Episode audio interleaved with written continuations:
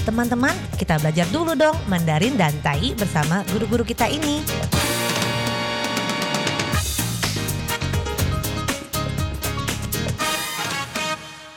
Apa kabar? Tajahau, saya Maria Sukamto. Tajahau, saya Ronald. Tageho, apa kabar? Selamat berjumpa bersama kami berdua dalam kelas belajar bahasa Mandarin Taiyi, yaitu bahasa Taiwan, Taiyu, dan juga bahasa Indonesia. 在这里呢，您也可以跟着一起学习印尼语。先学会发音是最重要的，如果不懂都没有关系哦。别忘了要跟着我一起把句子念出来。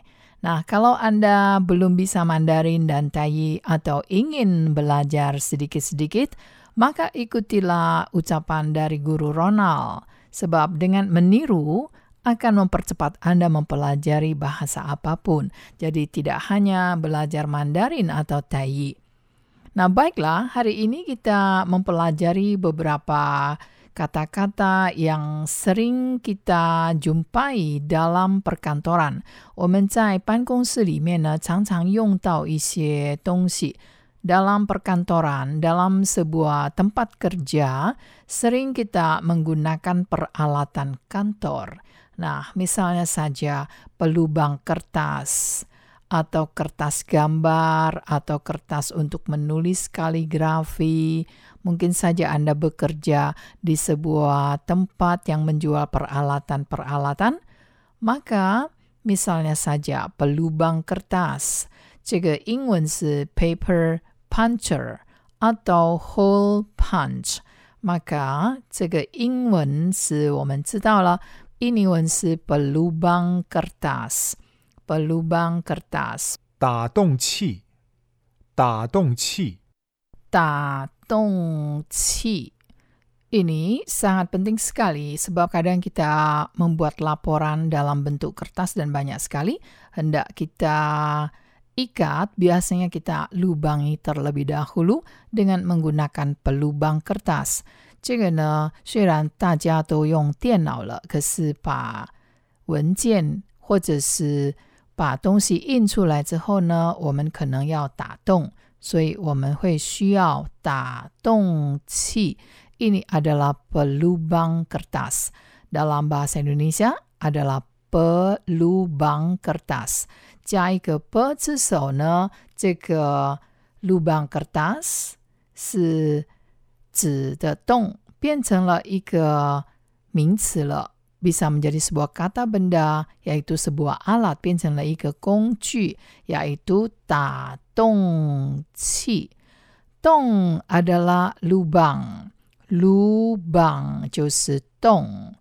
Lubang besar, 大洞. Lubang kecil, 小洞.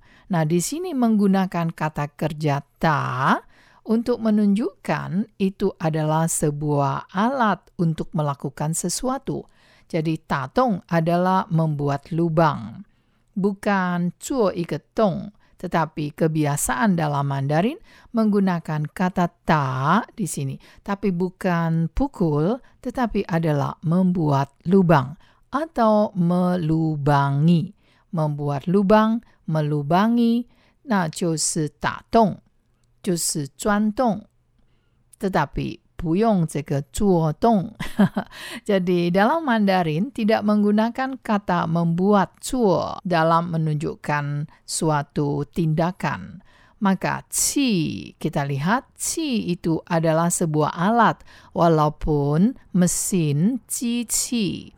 Tetapi di sini bukan mesin, tetapi adalah alat karena ia adalah sebuah benda kecil untuk melakukan sesuatu yang kita katakan alat. 所以这个 alat alat 就是一个工具的意思。一个，比如说开瓶器 adalah alat pembuka botol，所以这个器呢也是 alat，是一个工具，sebuah alat。工具也是 alat。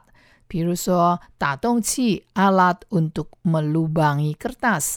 Nah, 比较简单呢，lebih mudah, lebih praktis pelubang kertas 用 pe 字首。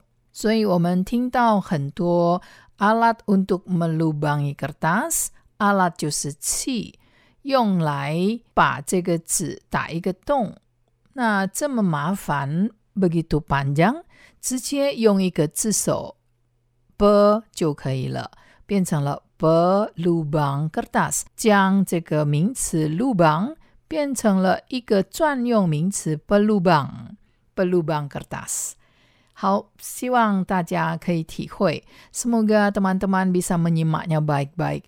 Mengapa pelubang kertas pakai ci? Ya, tatung ci di sini bisa sama dengan alat. Walaupun ci ini sering kita ingat sebagai mesin, cici. Walaupun cici adalah mesin, tetapi itu sama juga dengan kata atau arti alat alat. Nah, baiklah, setelah kita mengetahui pelubang kertas, peralatan kantor, tatong ci, mari kita berkenalan dengan beberapa jenis kertas. Berhubung ada kata kertas di sini, maka mari kita mengenal beberapa jenis kertas. Sebab sebelumnya kita telah belajar bagaimana mengutarakan kertas habis. 之前呢，我们学过了怎么样表达 mengutarakan 表达这个纸用完了，kertas habis terpakai。那现在呢，我们来认识一些纸，dan sekarang mari kita mengenal beberapa jenis kertas. Setelah kita mengenal satu peralatan kantor, kita mengenal jenis-jenis kertas. 好，我们现在来认识一些纸 jenis kertas 纸类 jenis kertas. Misalnya kertas gambar, kertas gambar, kertas gambar. 画图纸，画图纸，但是是 画图纸，画图纸。 Kertas gambar, 画图纸 dan kertas untuk menulis kaligrafi. Di Taiwan banyak orang yang menulis dengan maupi, maka menggunakan kertas khusus. Nah, kertas khusus untuk menulis kaligrafi ini dinamakan 宣纸，宣纸，但是是棉纸， 棉纸。 unik sekali bukan? Kertas untuk menulis kaligrafi itu sangat khusus sekali, walaupun juga dari kapas, tetapi namanya 宣纸，宣纸。宣纸，但是是棉纸，棉纸。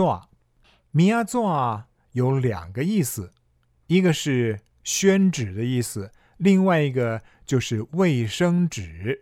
所以我们说卫生纸的时候，也可以用棉纸 atau 卫生纸。 Ternyata dalam Taiyi, miazua, 宣纸 kertas untuk menulis kaligrafi, ternyata miazua ada dua arti.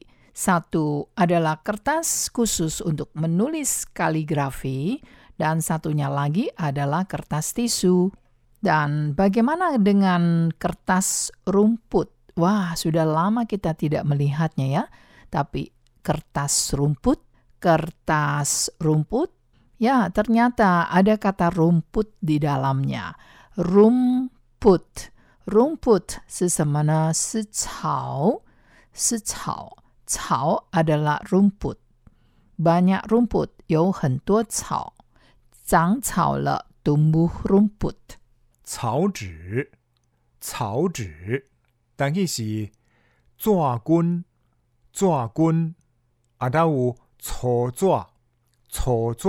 Dalam tayinya, kertas rumput juga berarti kertas kasar. Nah, teman-teman, kita jumpa lagi di lain kesempatan. 好，我们下次见喽，三百军吧。